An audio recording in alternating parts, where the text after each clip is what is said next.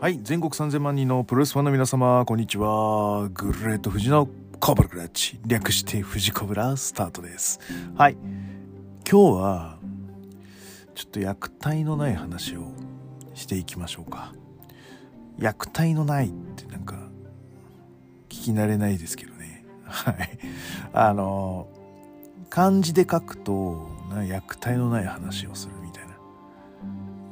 えっ、と、利益の益に、体で虐待と書くそうです。まあ、ご利益の役ってやつか。ね。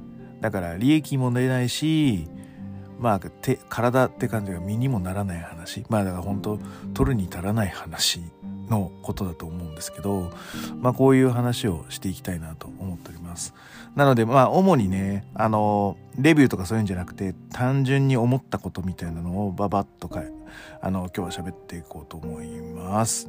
で、まあ、いわゆる質問箱がさ、ちょこちょこと最近いただくようになっておりまして、なんかそこら辺のね、中でちょっと話してることとかも、まあなんかちょっとまとめてみようかなと思いましたので、あのーて言うんでしょう。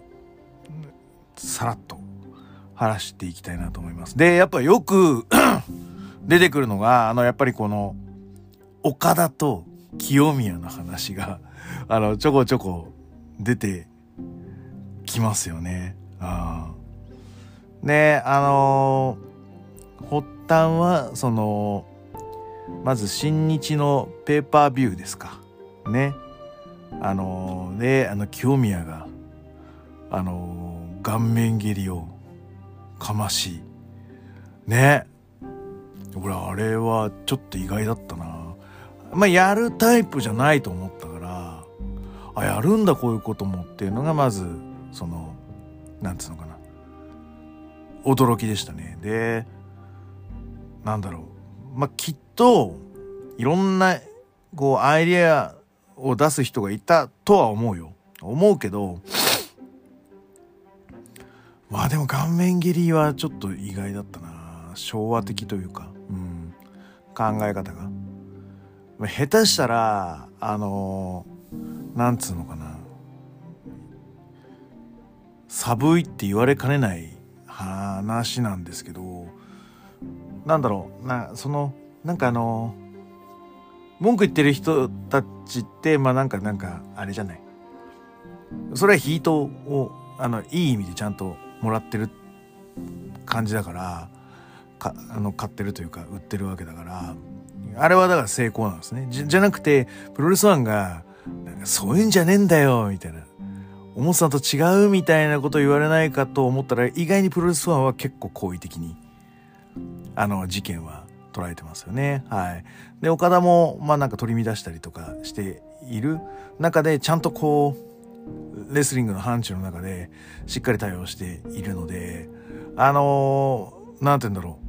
新しい、その、ライバルその、やっぱ猪木さんがお亡くなりになりまして、猪木馬場と言われてた、まあ我々で言うところのその何十年にもわたるストーリー。で、あの、出会いそうで出会わない、戦いそうで戦わないという、まあなんか引きのあるライバル関係。こういったのが、うん、もうないじゃないですか。なくて等しいという。で、実際は、その、なんてうんだろう。あの、仲よ、悪くなかったっていう話を聞くじゃない。あの、あったらしっかり挨拶したりとかさ、あの、ちゃんと猪木が後輩として馬場に接したりとかしてたっていう話ではあるわけだから、やっぱりアングルなんだよね、世間が作った。あの、なんだけど、世間にそう思わせるほどのビッグネームの同士の渦みたいなものっていうのは、もう昨今生まれてないよねっていう話。じゃあさ、そのスワマがさ、藤田とやったからって、あれ寒いっしょ？プロレスファンがこう興味を駆り立てるとか、あのーこうやってくんねえかなと思うことなく、もう本当なんか、なんつうの、汚いからやめてくれっていう、その、汚らわしいからやめてくれって感じ。プロレスをこれ以上汚すんじゃねえよって、傷つけるんじゃなくて汚すんじゃねえよっていう、あのーいう感じじゃないですか。そういう遺恨、最近の遺恨みたいなのって、寒いじゃん。でもなんかこの岡田和親と清宮の顔面蹴りをしたとしてだよ。で、あのー、ねいい試合してるのに泣いてんじゃねえとかって言ってみたりとか、ね。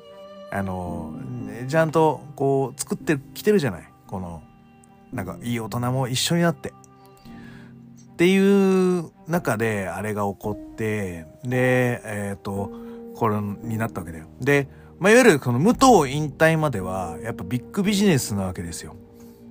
で、えっ、ー、と、新日本もだから武藤を貸し借りしたいとか、まあ、あとはその、ノアに魅力があるかって言ったら、俺はやっぱり、どっちかというと武藤に魅力があるんで、その、相乗効果を狙いたい。ただ、えっ、ー、と、武士ロードの、まあ、50億ぐらいと、えっ、ー、と、サイバーファイトの400億っていうのは、今は何億か知んないけど、あの、何年か前はそんな感じだったと思う。やっぱ運命の差があるでしょ？まあ、サイバーファイトはその子会社だから、うん、あのー、いや、もうちょっと下なんだろうけど、ね？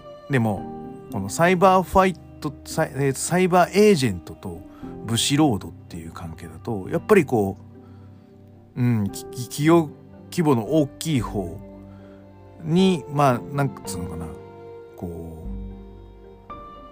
う、顔色をやっぱ伺うわけですよ。うん、やっぱりアベマというプラットフォームの魅力的魅力さだったりとかそのいろんなとこですよね。その世間の発信力とか。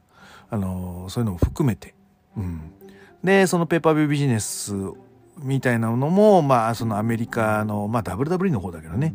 あの武藤は WCW で頑張ってたけど、どちらかというと、あの、アメリカでもね、ペーパービューがあって言うてるのって WW がやってることだから、武藤はノウハウ一つもねえんだよ、ペーパービューに対する。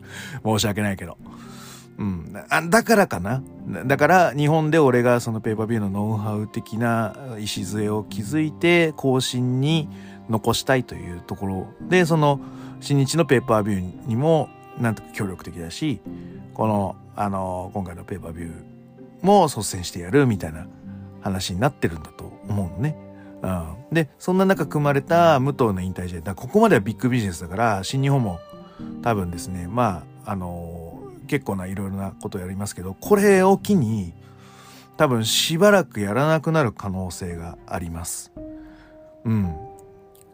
なので、えっ、ー、と、見逃さない方がいいよという話です。はい。あのー実際無糖マネーがなければ、ノアって 集客力って言ったらそんなないじゃん。新日のがあるわけで。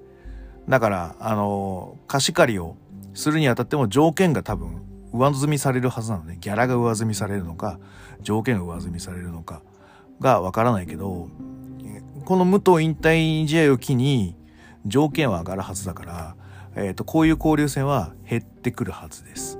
はい。で、えっ、ー、と、その前の年は、その、猪木50周年とか、あの、そういう広告宣伝媒体ということで、その業界、あとは、あの、コロナがあって、こう、活気づけたいと、業界を。っていうのがあった、コンセプトがあったからやったまでなんで、この武藤引退試合までが一つの、この対抗戦バブルだと、俺は思ってます。なので、えっ、ー、と、ここに至る流れの中で、本当にその終着点として、岡田清宮はやるのかやらないのか。っていう話。あのあの顔面蹴りの後に岡田和親やらないよって言ってるじゃない、うん、だからやらないのも一つの手なんだよね。でもえっ、ー、と無糖バブルが終わるってことは新日本プロレスとしてはもういよいよノアと関わるっていうものに関しては条件付きでないとメリットが出ないわけですよね。った時にその岡田和親っていうのはこの機会を逃してちゃんといい作品作れますかっていうところは正直俺は疑問なんだよ。ここで最後っぺで清宮とやってねで、えっ、ー、とこっから3年後とか5年後にいい条件でまたやるっていうんだったら俺はやるべきだと思うのよ。ただ、あのー、質問者の方のね、あの、言う通りに、やらない方が、その、猪木馬場のような大きなフックになるんじゃないの？っていう、うん。なんつうのかな。話？で、まあ、いわゆるその岡田がヒールターンするとか清宮が死にを乗り込むとかってのはその対抗戦とか交流戦がいつまでも続くと思ってません？って話単純に無糖マネーがなくなったら付き合うメリットってあんまないんですよノアとは。新日本としては。なのでこれが一旦最後だと俺は思うべきだと思います。対抗戦ブームに関しては。うん。でえっ、ー、となのでえっ、ー、とやらなければだいぶやらないはずなんですよ。でそれでプロレスファンが納得するのかって話ですよ。単純に来年ね俺もね単純に対抗戦って、まあ、毎年あるもんだぐらいに今思い思今までは思ってたんですけどでも実際武藤が引退したら新日本ってそんなにメリットないんだよね。ノアと関わることによる。うん。なのでここでマウント取っとくべきだと俺は思うけどね新日本プロレスとしては。岡田和親が清宮海斗を倒してマウントを取った状態でいるのが業界の名手である。うん。俺は最低条件だと思うけどね。ややらないと逆にまくられると思うよ。そのだから企業的にはやる価値がなくなるからあのそんななくなるじゃん。でもでも着実にノアと例えば清宮がこうバズってった時に逆にやんなかった岡田ってずっとバカにされるというかプロレスファンからしても世間一般の人から見てもやっぱ逃げたっていうふうに思われるからいつの間にか逆転されちゃう可能性があるよって話。今マウント取っとかないと。でもそれがそのなんつうのかな憂いというか負い目というかなんつうのかなあビハインドを受け入れることによる猪木馬場を成立させるっていう思惑があるんだったらやらないのもありかなと思うんだけどでもそれはかなりリスキーだぜ岡田にとってって俺は思うけどね。単純にマウント取っといた方が楽だけどね。うんと思うんですけど皆さんどう思いますか？っていう話。はい。それ以外には、なんか、ちょ、今日はちょっとこう、き、ぶつ切りしない、ごめんね、ボスクラの CM 今日はないです。すいません。ぶつ切りにして虐待のない話をガーッとしていこうかな。ます。なので、ちょっとタイトルコールもな く、こう、ダラダラ言っていいですか？すいません。あの、うん。で、あのー、あ、あとさ、そうそうそう。前、前、前、前、前回、レッスルランドの回、あの私喋ったんですけど、あれの出版僕も来てますね。はい、あのありがとうございます。レッスルランドの会議拝聴しました。ありがとうございます。懐かしラボさんという方が YouTube に猪木と中村というかなり濃い考察動画を上げているので、お時間あれば見てください。サイモンや中村の海外修行のことも確か考察されていたと、ええあの見ました。はい、ありがとうございます。あ割なんかすごいねなんかシュープロとか全部撮ったんだよああいう人って ねええだから俺あの半魚人正和は YouTube やるべきだと思うんだよね。あの人の知識となんつうの資料はもう猪木に関してはもう飛び抜けてるから今のうちにやっといてほしいなと思うんだよね。やっぱあの猪木学？猪木学っていうか、うん、その猪木のファンですっていうこうやっぱコミュニティみたいなやっぱ存在するみたいで。やっぱりそのなんかななんつうのかな。こうあれだよ。なんかこんな品を猪木のこんなゆかりの品をあの生異物じゃないですけど持ってんだみたいな やり取りをする。コミュニティとかその猪木はこういうことをしてたんだみたいな実は。みたいなコミュニティはなんか存在するみたいで。はい。なんかその中でもやっぱりこうなんつうかね上位に行ってほしいなというか 思うんですけどねであの YouTube 見ましたよあのであの IGF に加入したのは2009年っていう感じの考察をされてましたね。ああの、あちらの方は。はい。で、2006年の海外修行はあくまで体づくり。その、新日本で言うとちょっとこう、なよっとした体に対しての、まあ、いわゆるパンプアップした体を作れっていう、あのー、命令のもと、まあ、いわゆる海外修行で肉体改造してるっていうのが、あやっぱ主な内容でしたね。だからあそこで、でなんつうのかな。実はその猪木が勧誘してたとかっていうのはあなかったですね情報は。でもまあ猪木ゲノムのなんかこうあありのね特別工業がなくなったみたいなのはあの方も言ってたんですけどでそこにまあなんかブロックレスナー対中村をメインにみたいな感じだったんだよねなんかそれはその方の妄想というか仮説だったんですけど。ってことはだからそのあの本当はだからその9月まで持ってるっていう話だったのに6月に棚橋に負けるって聞いてあのそれじゃいかないよっつってあのやめたってなっちゃったっていう流れっていうのはまあついつま合いますよね。うん、でもでも俺そのプロレスでやんのかなと思って俺結局ちょっと MMA とかそういうので俺はなんかあり記念をやるようなイメージだったんで俺のイメージで妄想としてはだか肉体改造と言いながらも MMA のなんか練習をするのが主だったんじゃないのかなっていうのがまあ俺の考察なんだよね。だからなな誰とやってんだ誰とやるのがベータなのかっていうのは分かんないですけど例えばその桜庭和志とかね。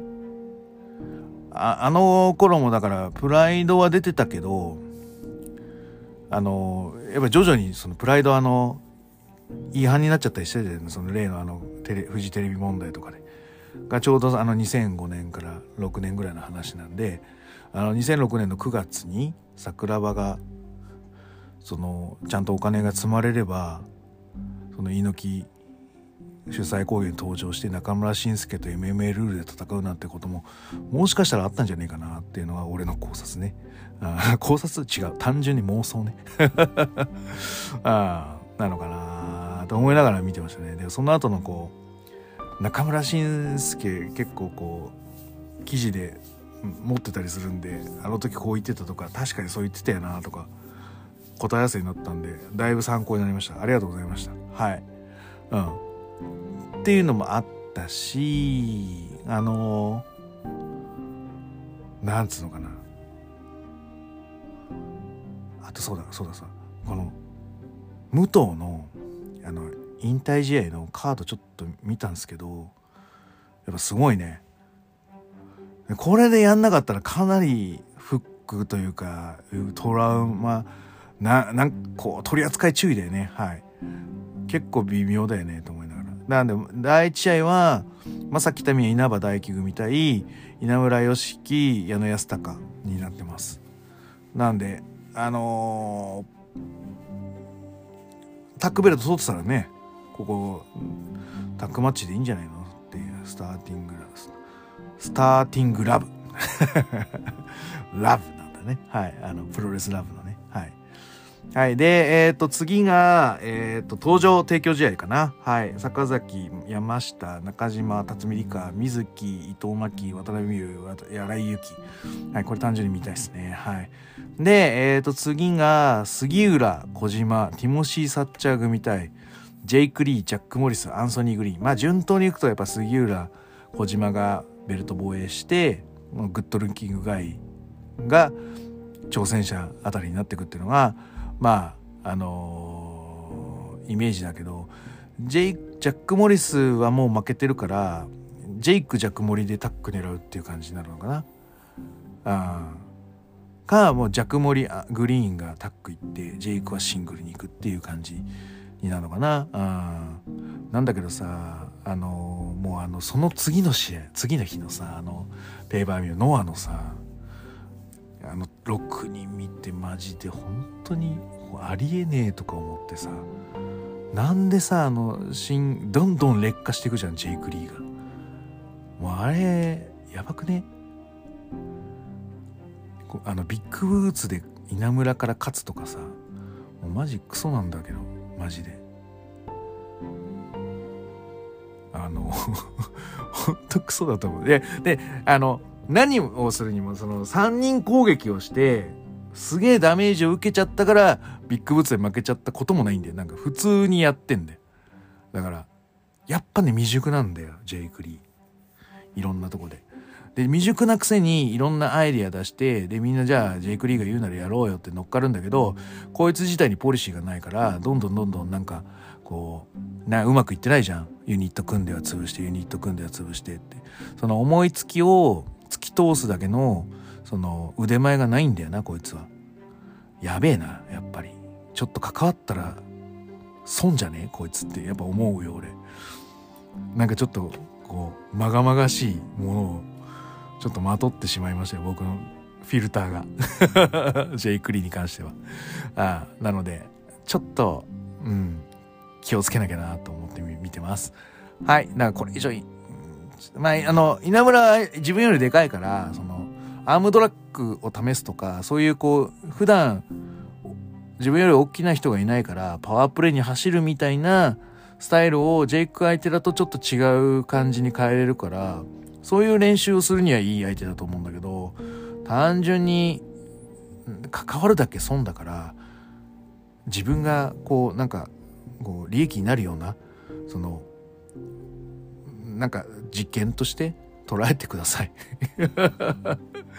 で、次が、小川栄太、早田、リッチウェイ、だが。だが。あなんか、YouTube で見たらちょっと有名な人っぽいけど、だがね。はい。小峠、洋平、吉岡、アレハンドル、宮脇。うん。はい。はい。で、次が、真央、勝俣、DDT 提供か。真央、勝俣、上野、小島、遠藤、岡谷、えー、高橋、あの、幸六か。幸六、正田。この位置にいるって割とだいぶ期待されてるぜ DDT 飛んだり離れたりの部分で持ってくっていうことだよな。そのノアのノアジュニアがそんな飛ばないって舐められてんのかな。いや違うな。そういうことではないな。でもやっぱりこっちの方がインパクトがあるって思われてんだよなマッチメーカーとしてははい。続いてが対抗戦で、ドラゴンゲートノア、あシュンスカイウォーカー、カイ、ディアマンテ。あー、なるほどね。で、丸藤、違法でドクトル・ワグナ・ジュニア、忍者マック。はい。あー、かんねや、俺は。こう、ドラゲに関してはわかんねえや。はい。ので、えっ、ー、と、ワグナーがね、この、例えばこのディアマンテみたいなのに負けて、ナショナルのこう王座戦でドラゲを担ぎ上げるとかそういうのは俺はありだと思うんだよな。はい。次がえっ、ー、とあこれね宮原諏訪間 青柳組対剣王中島宗也なんかこれ一悶着ありそうですよね。あの中島のインタビュー見ました？あの 俺何嫌われてんの？みたいな。あの嫌われてる人ってよくああいうこと言いますよね。で知ってるくせに「えそうなの?」みたいな「聞いといてよ」って。あれ本当に嫌われてる人ってあのそういう発言しますよね。自分ちょっと下手したら被害者なんだけどみたいなあのあの感じの手を出す時って大概嫌われてますよね。はい。以上です。以上じゃねえよ。スワモなんかやってくっかな。スワモといえば寒いアングルやってくっかな剣王とスワマのアングル対決。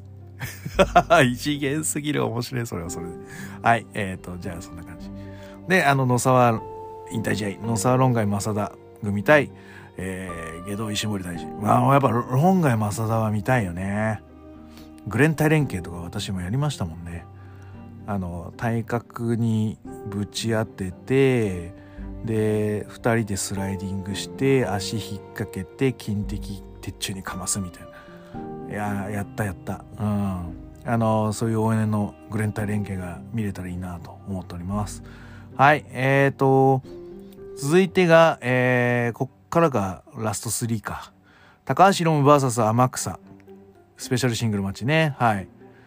ああだからいいね。因縁を因縁じゃねえけどフックをしてきたね。チャンピオン同士が戦いますよ。ノンタイトルでっていうグレートマッチになると。いうことになります。なんでまあついろいろあったんだろうね。うん。水面下ではその覇王問題とか。ね。いろいろいろなものがあってこの日になってるって思うとまあ頑張ったね。よかったねっていう形でいいと思います。はい。あとはその岡田清宮ですよ。やるのかやらないのかってとこからね。あの謎かけ問答がスタートしていますから、まあ、やってやっても俺はやった方がいいとは一周回って思いましたね。やらない方が大きなフックになるかなともう思いましたけどやってマウント取らないとちょっと身に理に合わないんじゃねえかなとは思ってます。岡田の方がね。はい。でえっ、ー、とメインが武藤対内藤なんですけど武藤豚ファイナル見ましたか？皆さん。あの僕は見まして。であの最後あの人生人生が年あんま変わんねえんだよな武藤と実は。なのに人生めっちゃコンディションいいってまああのずっとやってないからね。社長業とかやったりして。でもそれの割には体作りがすごいなとは思いますよね。うん、であの最後さ拝み渡りしてるところであのちょっと失敗しちゃったじゃん。あれは本当は多分拝み渡りをして最後飛ぶところに毒斬り合わせてあのモンドリ打ってるところにバコーンと一発入って終わりみたいな感じだったと思うのよ。なんだけどあのー、できなかったと。だからすんげえなんかトトトトトみたいな感じでさちょっと小走りになっちゃってるじゃん人生が。あれなんでかっていうとあの本当は武藤が支えなきゃいけないのよ腕を。でなんだけどあの武藤が全然腕を支えないからこうリングの中にこう傾いちゃうわけだよ。で傾かないようにこうやばいこのままいつもの感じで歩いてたらもうリング内に落ちちゃう。やべやべ急がなきゃってってトトトトって言ったんだけど、やっぱり落ちちゃったっていうのが、あの、力学上の正解なんですね。ただ、あの、一言、なんつうのかな。訂正をします、しますとというか、訂正というか、擁護をしますと、本当はこれ腕をこうリストロックで固めるんですよ。で、固めて棒のような状態にして、で、この棒のような状態の上に乗っかって、こう三角形みたいなバランスを取るから、あのー、やられてる方は、だからこう、腕抜けいいんだけど、こう棒のように決められてるので、抜きづらいと。で、え、ー、と、固めてる方が歩くから、もう、あの、棒のまま突っ張ったまま動かされるというのが、本来の拝み渡りの技術なんですよ。でもやっぱ武藤先輩なんで そんなきがっちり決めらんないんで、あの、うん、緩かったんですけど、まあ、武藤がもうなぜ力入れなかったかっていうと、あの、あれ、右手を決めてたと思うんだよね。で、右手を決めてるから、あの、人生が乗っかられると、あの人股関節悪いっていうでしょ？いう話なんで、右足に重心乗っけなきゃいけないのよ。多分、あの、武藤って本当に常人では考えられない歩き方というか体重バランスをしてるはずなんですよ。もう動き悪いなと思うじゃないみんな。だけどあれ奇跡的に動いてるんだと思うんだよ俺からすると。あのー、ずっとビッコ引いてる状態右足ずっとビッコ引いてる状態を自分でイメージしてで立った時にあのま、っすぐ立ってるんだけどこう1グラムも右足に力を入れない地面につかない地面スレスレに浮いてるような状態をやってみてください。多分続かないから。多分これをすげえやってるんだと思う。でちょこ体重移動の時にちょこっとだけこうこう水面に足が触れるかのようなぐらいの力の使い方でなるべくこう足で踏ん張って股関節に力入れないような感じにしてるんだと思う。だから、右でこう決められて、体重乗っけられると、足沈まなきゃいけないんだよ。でもそれ無理だから、浮いた状態で対応しようとするとどうしても肩というかこう腕が下がるんだよね。だから力入れてない、入れられないんだよね。腕決めの腕の方に。だから、あの、人生の拝みあたりがちょっとうまくいかなかったっていうのが、まあ、やってる側としての、まあ、推察というかあの考察というかはいいうことになりますなので本当にコンディションが悪いんでドクターストップの一歩手前っていうのは本当なんですよ武藤刑事のなので、まあ、あの、だから次でラストで本当にいいんですよ。うん。本当にいいの。これがラストで。で、まあ、同じ膝の痛みを抱えてる内藤もね、はい、いることですし、はい、同じく膝を痛め合って終わっていくんでしょうね、この二人は。はい。で、本当は引退試合がラストマッチっていう興行は俺は好きじゃないです。でもまあこれは見に行かなきゃねっていう話です。あの、アントニー抜きの引退試合の時って私、あの、社会人1年目だったんですよ。で、あれ4月の結構前半にやったと思うのね。だから、あの頃って、あのー、研修を、あのー、旅館というかね、俺ね、大阪証券取引所、あれは違うか、違うな、キャノンの研修所みたいなのがあって、そこにね、缶詰になって、なんか寝泊まりしてたと思うよ。それでねやらされたんですよ。であのー、最後ね金曜日の夜に納会があってで土曜日に座学を午前中やって終わるみたいなそういう研修だったのよ。なので金曜日の夜だったはずなんですよ猪木引退試合。でなんかね懇親会やりながら俺テレビをちょっとつけてもらってでチラチラ猪木引退試合を見てた気がします。でこんな時によ研修とかふざけんじゃねえよと思いながら大体ビッグマッチはやっぱり学生の頃は武道館ないしドームは行ってたのよ。一番安い席で。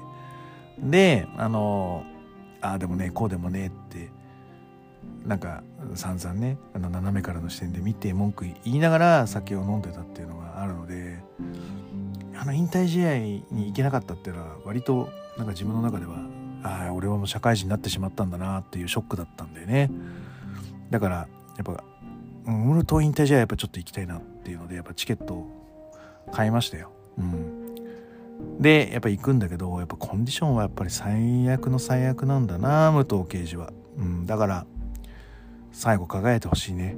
だからこそだよ。終わってしまうものを終わったエンディングで見ちゃうと客ってそれで終わっちゃうんだよ。だからせっかく武藤刑事の東京ドームに集まった何万人っていう人が武藤刑事が終わって自分も終わっちゃって帰っちゃうんだよ。それでいいのって話。だから武藤刑事が引退するエンディングの前にあるこの岡田和親、えー、清宮海斗っていうのがプロレス界の未来なわけだよね。それ見せないで終われますか？ああ武藤がいなくなってもプロレスが面白いなって思いながら帰ってもらうにはここでどっかんやってもらわないと。話題はもちろん武藤に持ってかれるよ。それはしょうがねえよ。でも今を支えてる人間がプロレス界の顔なんだぞってやっぱりね知らしめてほしいから岡田和親は出た方がいいと思うよ。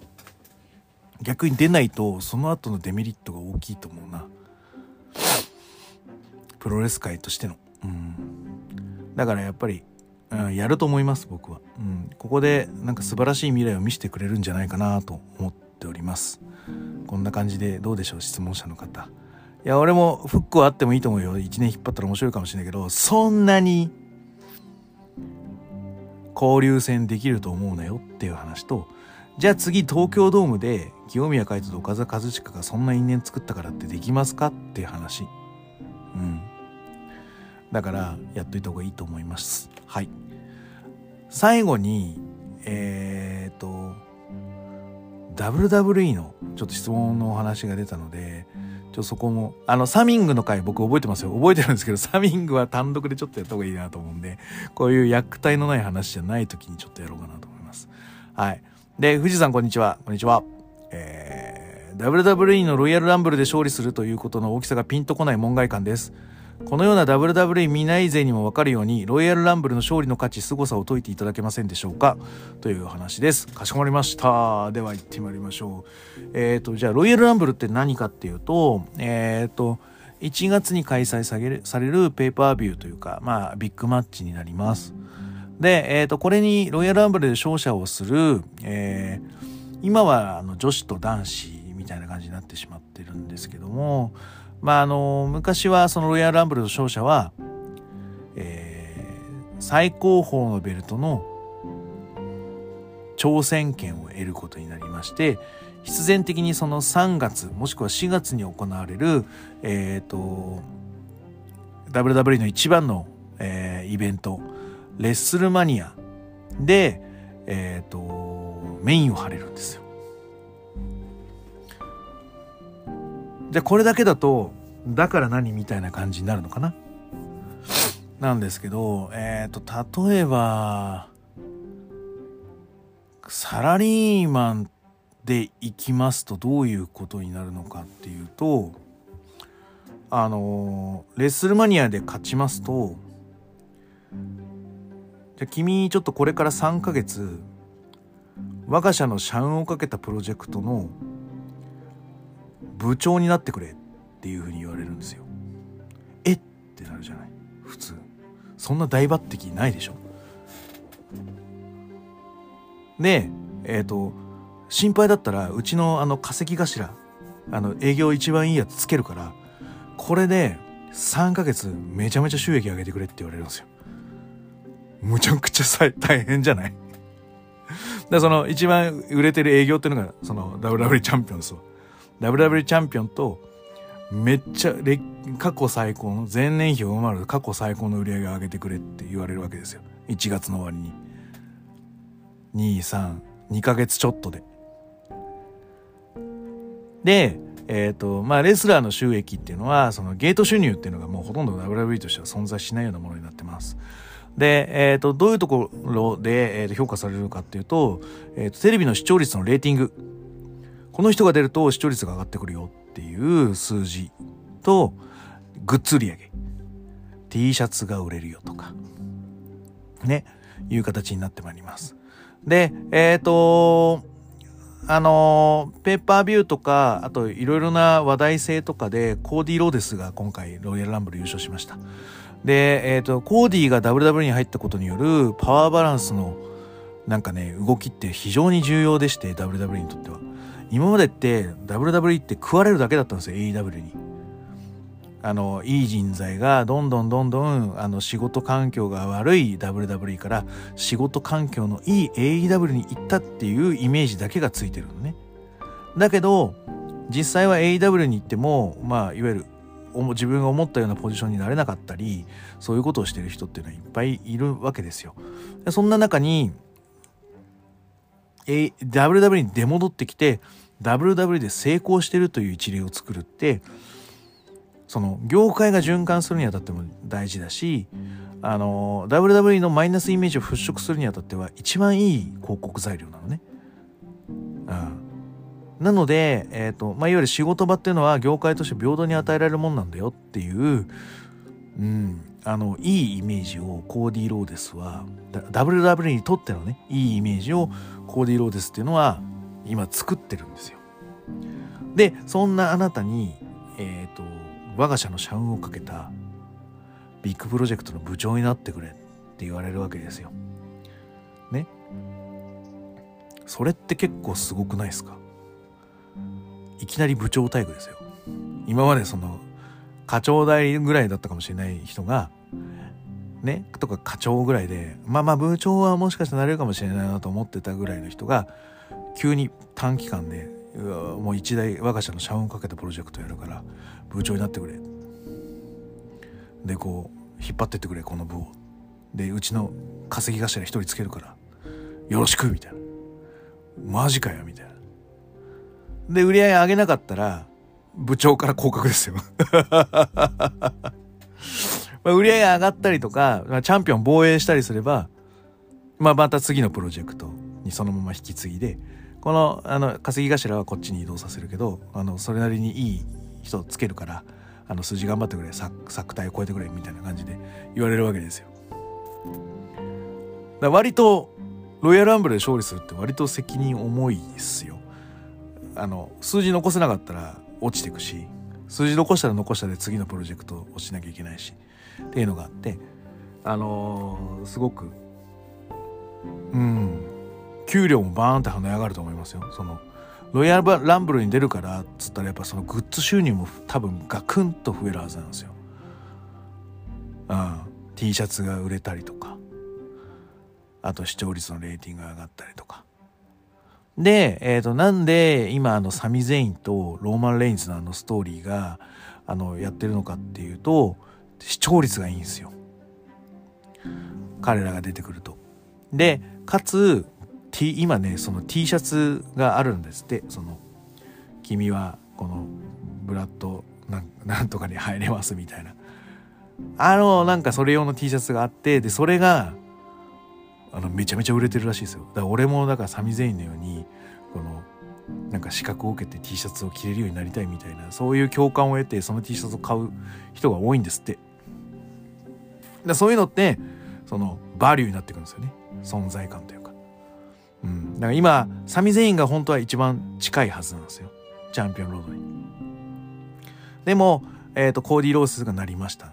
もしかしたら俺3ウェイになるかもしんないなと思ってて、ローマン・レインズ、コーディ・ローデスで進んでるんだけど、最後、WWRR です。なんだかんだ最後3ウェイになりがちみたいな。